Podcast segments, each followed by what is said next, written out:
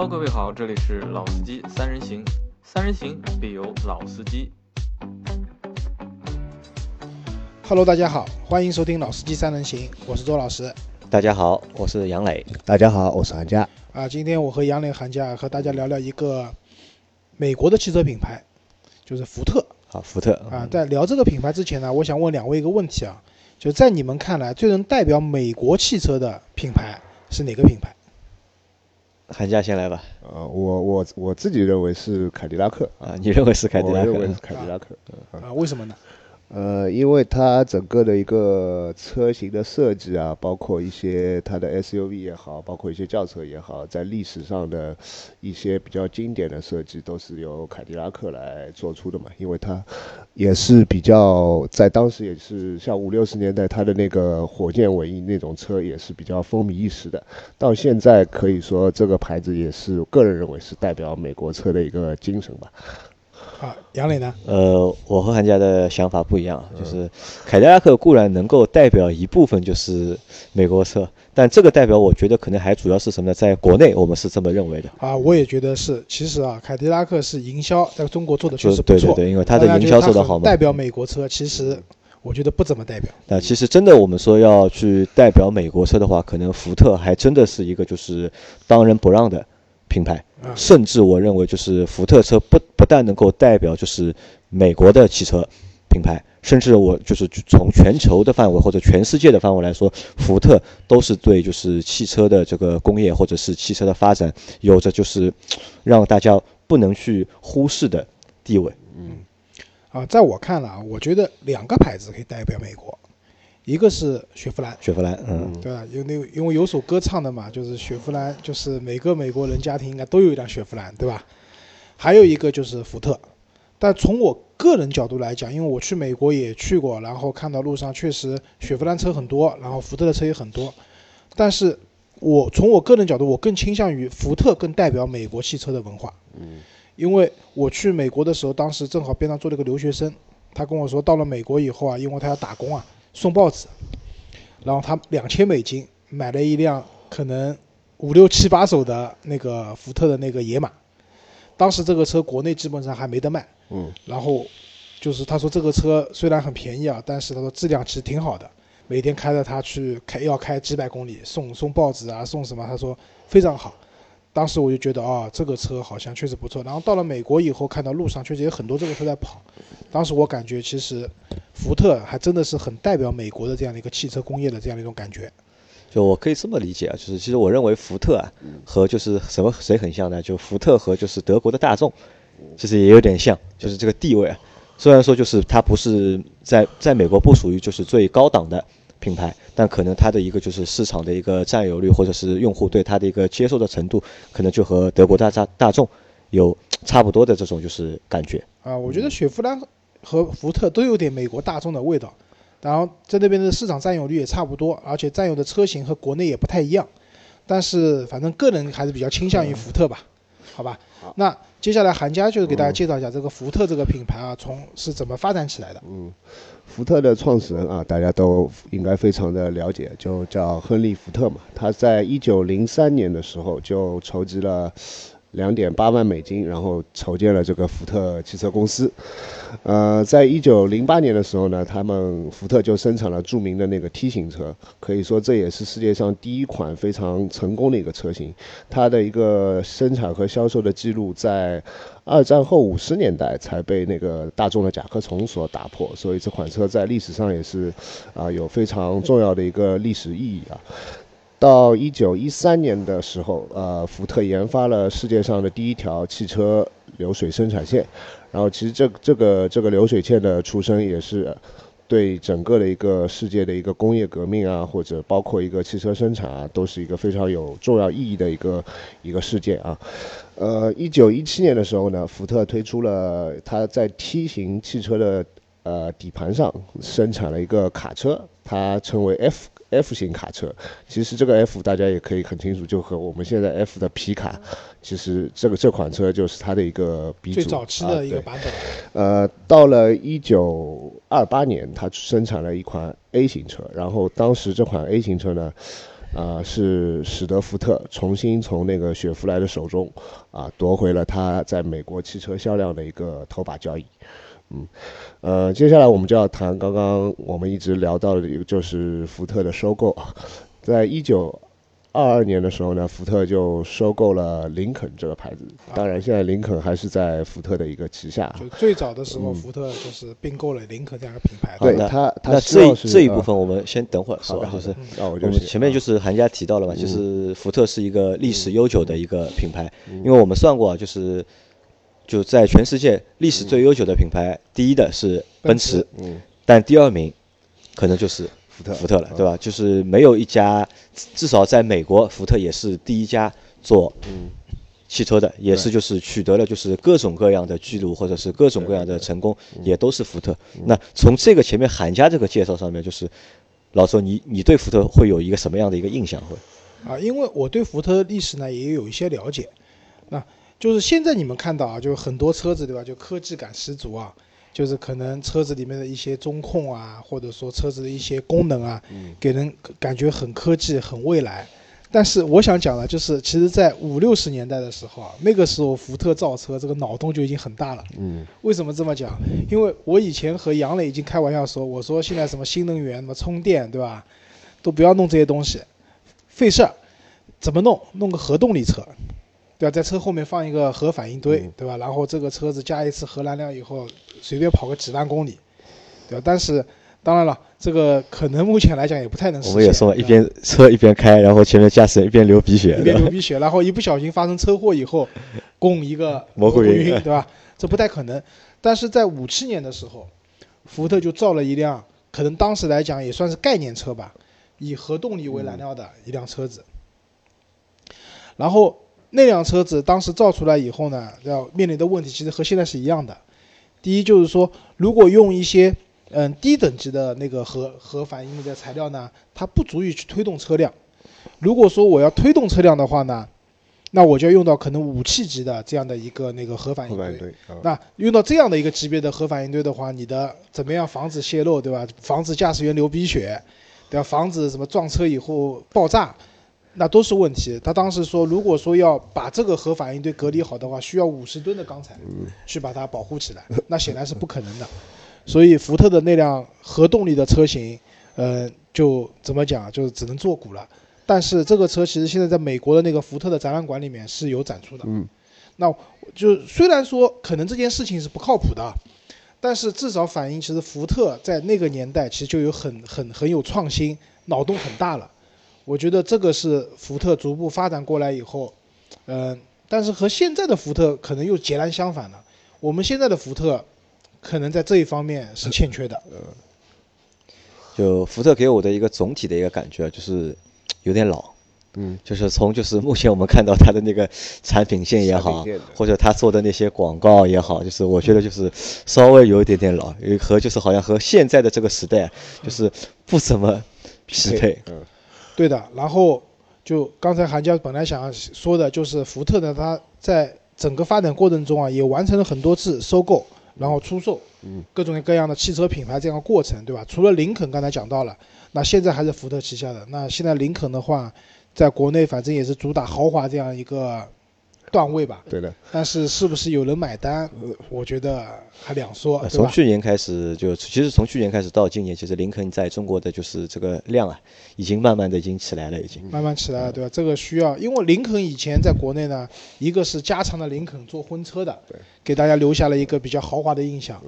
然后还有一个林肯有一辆车叫领航员 Navigator，就那个车以前煤老板用来拉煤的，对，但是那个车真的就那个年代在国内你很少能看到那么大的一辆 SUV，就那个车可能也算就是刚才说加长的婚车也好，或者领航员也好，就在国内给大家打下了一个林肯是一个比较豪华的这样的一个品牌的这个基础，就和以前的凯迪拉克有点像。吧。但是我觉得林肯如果想复制就是凯迪拉克在中国的成功的话。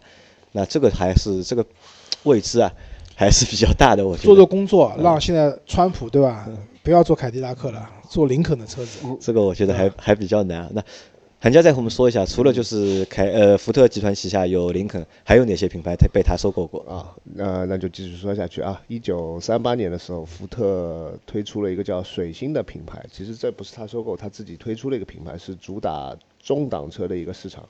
但是这个牌子我也查了一下，它在二二零零六年的时候就没有了。现在没有了，对，呃，然后他是看一下啊，他在一九七九年的时候收购了马自达百分之二十五的股份，啊，在一九九六年的时候扩大到百分之三十三。呃，马自达在那个二零零八年金融危机之后，然后由于当时那个他马自达六和马自达三两个车系的成功嘛，然后呃有了资金，然后回购了福特手中所有的股份，啊，所以说马自达也是福特收购过的一个。呃，现在还是它旗下的就是阿斯顿马丁，是在一九九四年的时候被福特收购的。呃，像在一九八九年和二零零零年，呃，福特花了五十二亿美金收购了路虎和捷豹。这个以前我们在谈那个路虎、捷豹的历史的时候都都说过。零八年的时候也是由于金融危机嘛，然后卖给了塔塔。啊，呃，一九九九年他是买下了沃尔沃，也是花了六十四亿美金。所以说，像后面这几个牌子，基本上它运作的都不是很好。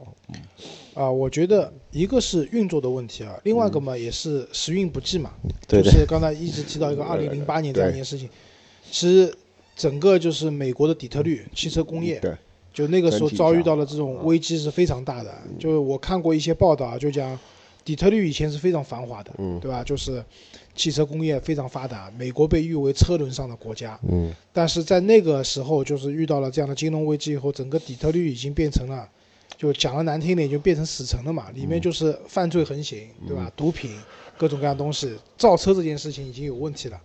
后来美国政府救救市了以后，才逐步逐步有恢复。但在那个时候，其实很多品牌遭遇到危机以后，那时候只能把手上的一些资产去出售。嗯对吧？包括刚才说的马自达回购了，对吧？然后包括沃尔沃、包括捷豹、路虎，在那个年代都被福特给卖回去了，嗯卖掉了，对吧？那怎么讲呢？我觉得一 这个听上去啊，就这些品牌，就是刚才讲的这些品牌，其实在中国现在市场，嗯，都还可以，对吧？不算特别差。那好像都是离开了福特以后，对对吧？逐步逐步的运作起来的。那这个其实老周前面说到一点啊，就是时运不济，那可能我觉得是一个比较主要的原因，因为那些年就是市场不是太景气嘛，对吧？但是还有一个原因，我觉得还和什么有关呢？我觉得有一点就是和就是福特啊，就是有点不思进取的这种感觉对。他总觉得就是可以去收购一些其他国家的品牌，去就是丰富自己的一个就是车系啊，丰富自己的一个就是产品线也好，就是丰富自己一个市场的一个缺失也好，但那些品牌他们收回来之后啊，其实都没有去做就是进一步的就是扩大或者是扩容，或者是产品的升级，或者是技术的升级，对吧？我们就拿个最简单的例子来看，就是中国人最熟悉的沃尔沃，嗯，对吧？沃尔沃在被福特收购之后，其实没有怎么出过新的车，对。对吧？就是从内从我们就是内部的话说，就可能是因为并不是很重视，就是沃尔沃的就是内部的一个就是技术的一个研发。但其实沃尔沃这种车对我来说，我觉得他们其实真正的核心的一个亮点就是那些就是安全技术的研发。就如果你没有嗯不能够就是持续投入的话，很难有就是好的东西去产出。你因为你单独一个沃尔沃的一个品牌，其实单品牌来说的话，它的溢价相对来说并不是太高。你只有就是不断的后面就是有投入，能够出新的产品，出好的技术，可能才会被消费者买单。嗯，但我们去看，就是马呃福特收的这些品牌，好像没几个在它的就是收购期运作下做出好的成绩的，除了就是你前面说到的马自达，啊，因为马自达六和马自达三的成功，但马自达三和马自达六的成功呢，又又不是和他有又因为他不是太大关系啊，它只收购了部分的股权嘛，嗯对吧？然后他们就是马自达有钱之后，又把自己那些股份又买回买回去了，又。啊，对，因为是这样，就是说，你说你去收购一个汽车品牌，对吧？除了说把拥有了这个品牌的一定的经营权或者各方面以后，其实更多的是它的那些知识产权或者说它的技术，嗯，你是不是有机会去用到自己的车型身上去？就打个比方讲，我们的吉利收购了沃尔沃，对吧？那其实我们也私下讨论过，我们觉得这样的一个收购的话，其实对沃尔沃这个品牌来说是有点掉价的，对吧？但是吉利可以把沃尔沃的一些安全的技术，包括他们这次新上的领克的这样的一个品牌，把沃尔沃的这些安全的技术去用到自己车型身上去，包括的北欧的这样的设计团队去用上去，其实对自己的自主品牌是有溢价的提升的。那我觉得这个收购来讲的话，也是一种可取的一个面吧。但是福特在这方面其实并没有看到有这样的一些运作。对。嗯，然后接下去的话，韩家会跟大家讲一下，就这些年啊，就福特在国内市场大概的一个情况。国内市场对吧？好的啊，其实福特进入中国呢，其实也蛮早的，在一九一三年的时候就有一批那个 T 型车进口到中国了，它可以算是进口到中国比较早的一个美国牌子了。呃，到一九七八年的时候，福特已经在中国设立了中国事务的一个办公室，然后去和一些卡车生产商进行了一个合作。因为福特我们呃大多数只会关心，就是说它生产的一些 SUV 或者轿车，呃，其实它在卡车的生产领域也是美国一家比较重要的卡车生产商，呃。说到接下来一个进口，就是一九七九年的时候，呃，我们中国进口了七百五十辆 F 系的皮卡，应该就是猛禽的一个原来的版本啊。其实这次建建国之后，福特第一次出口车辆到中国。呃，接下来在二零零一年的时候，福特开始和我们的长安汽车集团开始了合作，啊，双方各持有百分之五十的股份。直到二零零五年的时候，我们非常熟悉的。福特福克斯三厢版啊，在中国上市了。其实之后它开发的包括福克斯啊，包括嘉年华，包括蒙迪欧等车型都是非常成功的啊。啊，我觉得非常成功嘛，也不至于，对吧？只能说在那个年代，在那个它的车型的一个占有量还不错啊。就是福特在中国就是推出的那些车型啊。就是我们今天在录节目之前也特意去看了一下，其实福特在中国就是就目前来讲，它在中国市场推出的车型的一个矩阵还是比较全的，对吧？从轿车到 SUV，到皮卡，到跑车，包括像一些那个福克斯的那个 IS 这样的一些性能版的车型，它都有，对吧？但是呢，感觉这些车在中国市场呢卖的也都不温不火。我不知道，就是说杨磊，你对这个问题怎么看啊？呃，我对这个东西的看法是这样，就是我倒不觉得就是完全是产品上的问题，就产品有一部分的问题啊，但我觉得主要的一个问题是什么？主要的问题就是合作伙伴选的不是太好，因为他选的是长安嘛，对吧？长安是中国最老的一家，也是历史最悠久的一家车企，然后福特又是美国历史最悠久的一家车企，就两个很老的企业合在一起。就大家可想而知啊，就是可能就是他就是中国福特或者长安福特，就是我觉得就是完全就是一个缺乏一个就是激情，或者是缺乏一个就是市场开拓欲欲望的这样的一个车企，因为我们一直在讨论一个问题嘛，到底是谁拖累了谁，对吧？因为福特肯定是，我觉得福特本身肯定是 OK 的，肯定也没有问题，对吧？到底到底是福特拖累了长安呢，还是长安拖累了福特？那我们本来一直觉得是福特啊，就长安拖累了福特，对吧？但是我们现在看看看，就这两年长安自己做的车越做越好，对吧？销量越来越大。那这个当初到底是谁拖累谁，就是搞不清楚。我就觉得，那可能还是什么，两个都是因为比较老的企业在一起出来的这样的一个结果。我觉得是双方互相把对方给坑了。就为什么？就刚才我讲到了。福特现在在国内市场卖的车型，美国基本上都有，除了那个福睿斯，对吧？就是可能中国特供版没有，其他的车型在美国都能找到。嗯，那这是好的方面。我们讲啊，它是拿一些国外有的车型，对吧？比较全球产品线，对吧？拿过来的。但是你可以看到另外一点，这些车子也就照搬了北美市场的这些车型，嗯，对吧？对中国市场的消费者喜欢怎么样的车，对吧？没有一个充分的了解。或者说充分的去改良，我就举个例子来讲，就是其实我个人很喜欢福克斯这个车子，就当年我还在开派利奥的时候，当时我很想去换一辆福克斯，嗯，但那个时候福克斯也蛮贵的，十几万。然后我去看福克斯的时候呢，我第一感觉就是这个车非常的厚重，就它虽然是一辆 A 级的两厢车，嗯，但是给人的感觉真的好像比其他品牌的一些车子，就哪怕 B 级车感觉厚重，很有质感的。对吧？呃，可可以叫质感吧，好的方面。嗯但另外一方面讲，那么厚重，就举个例子来讲，它的引擎盖非常的重，嗯，对吧？那可能从安全性来讲或者怎么样是好的，但是你要去打开的引擎盖很累，而且很奇葩的一个设计是，那个引擎盖是需要用它的车钥匙去有拧开的，有个锁孔的，对吧？那销售讲这是为了安全，对吧？那包括这个车子里面，就是你外观看得很，但其实车子里面也并不大，对吧？它可能把很多空间都牺牲出来去做安全了，或者做这种一种厚重的这种质感了。那么对于这样的车来讲，它的油耗首先来讲肯定是不低的，对，因为它车重嘛，嗯，对吧？油耗肯定是不低的。然后福克斯本身还是一款福特针对欧洲市场设计的一款车型，嗯，就已经是这个样子了。你去看老的蒙迪欧，V 六发动机的那款蒙迪欧，对吧？其实车子还是很很怎么讲？从做派上来讲，还是蛮蛮行政的这种样子，对吧？但是那个车子的油耗啊，各方面啊是没有办法，就是说其实都是不是很理想的。直到后面它出了那个新款的蒙迪欧，换了那个 2.0T 的那个240匹马力的发动机，对吧？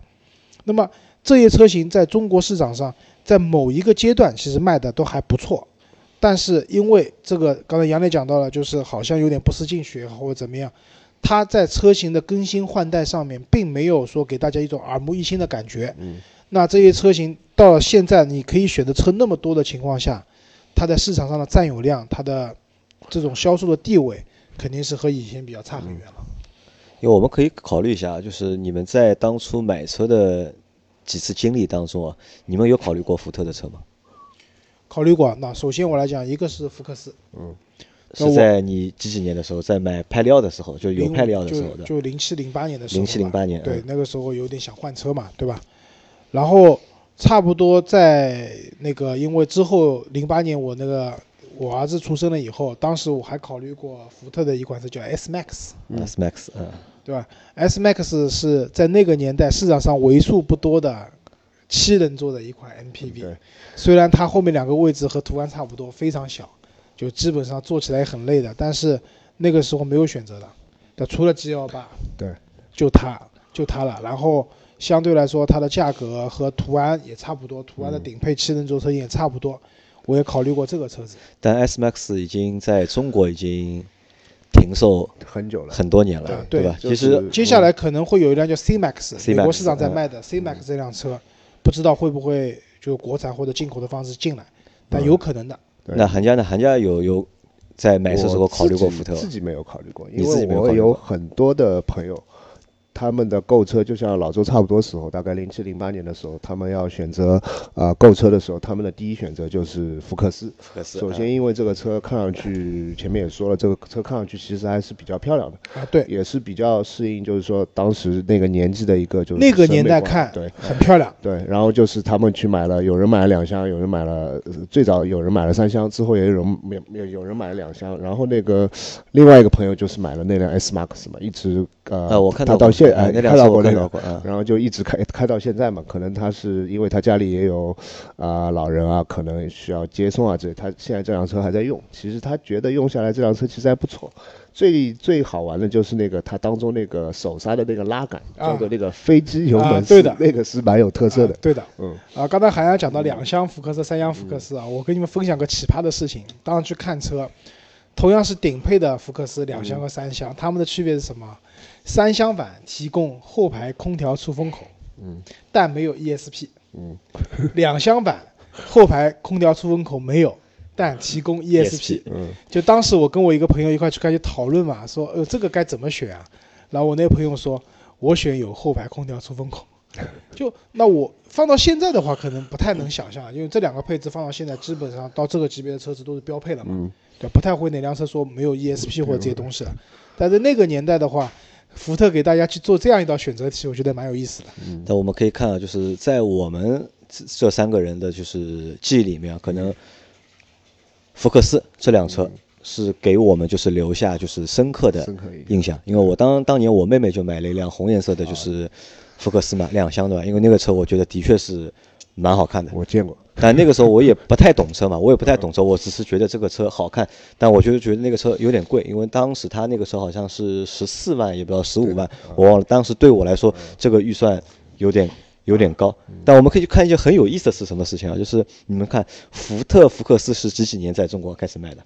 应该是在零五年，零五年，零五年对吧？因为零五年开始卖，嗯，但这个车到现在还有的卖，对，吧？嗯我们去看一下同期的，就是当时就进中国的很多就是别的品牌的车啊，到现在可能已经没有了。就我我说一个最简单的，因为当时福克斯是卖的好的，对吧？还有两那辆车卖就是别克有一辆那个那个那个那个那个凯越，凯越也是卖的非常好的一辆车，对吧？但凯越到去年还是前年就是已经停产，停产了，对吧？但是后面就是，但是别克后面出了很多新的车，但我们去看福克斯到现在还在卖，福克斯就出了一个就是它的一个中国版的一个兄弟嘛，叫福瑞斯，福瑞斯也卖的非常好，就是每个月能够卖到大概平均 三万辆左右。但是除了这个之外，就找不到就是哦新的车了，对吧？新的我们可能看，嗯，现在福特最新的一辆应该是它的那个金牛座，对吧？这个车，但是好像也是一般，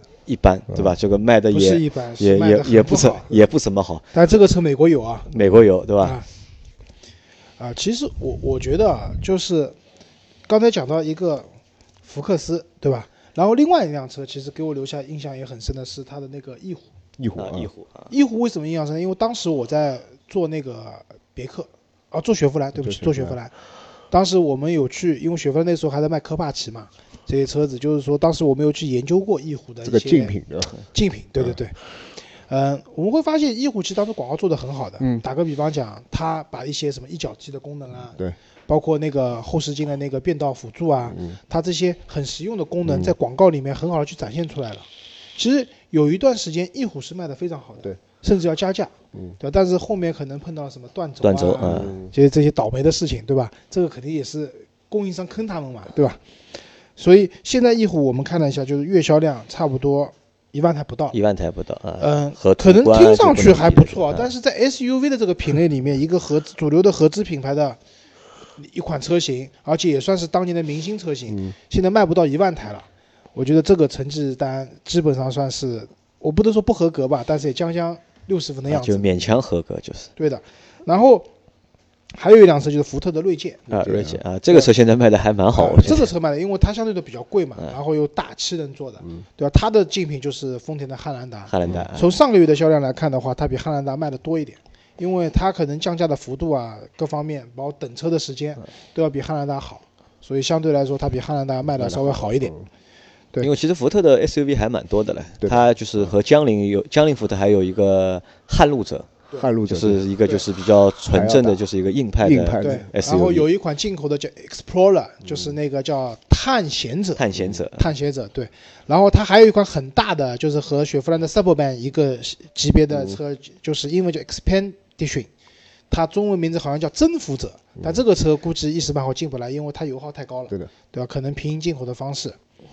然后现在的福特呢，就是还有一个就是我们可以看到路上蛮多野马的，对吧？野马野马啊越来越多了。野马呢，就它的官方定价是将近四十万不到，但是呢，基本上我身边有朋友开开这个车的，基本上都是平行进口买的，因为平行进口只要三十万。三十万出头一点啊。啊，三十万出头一点，买这个车的人蛮多的。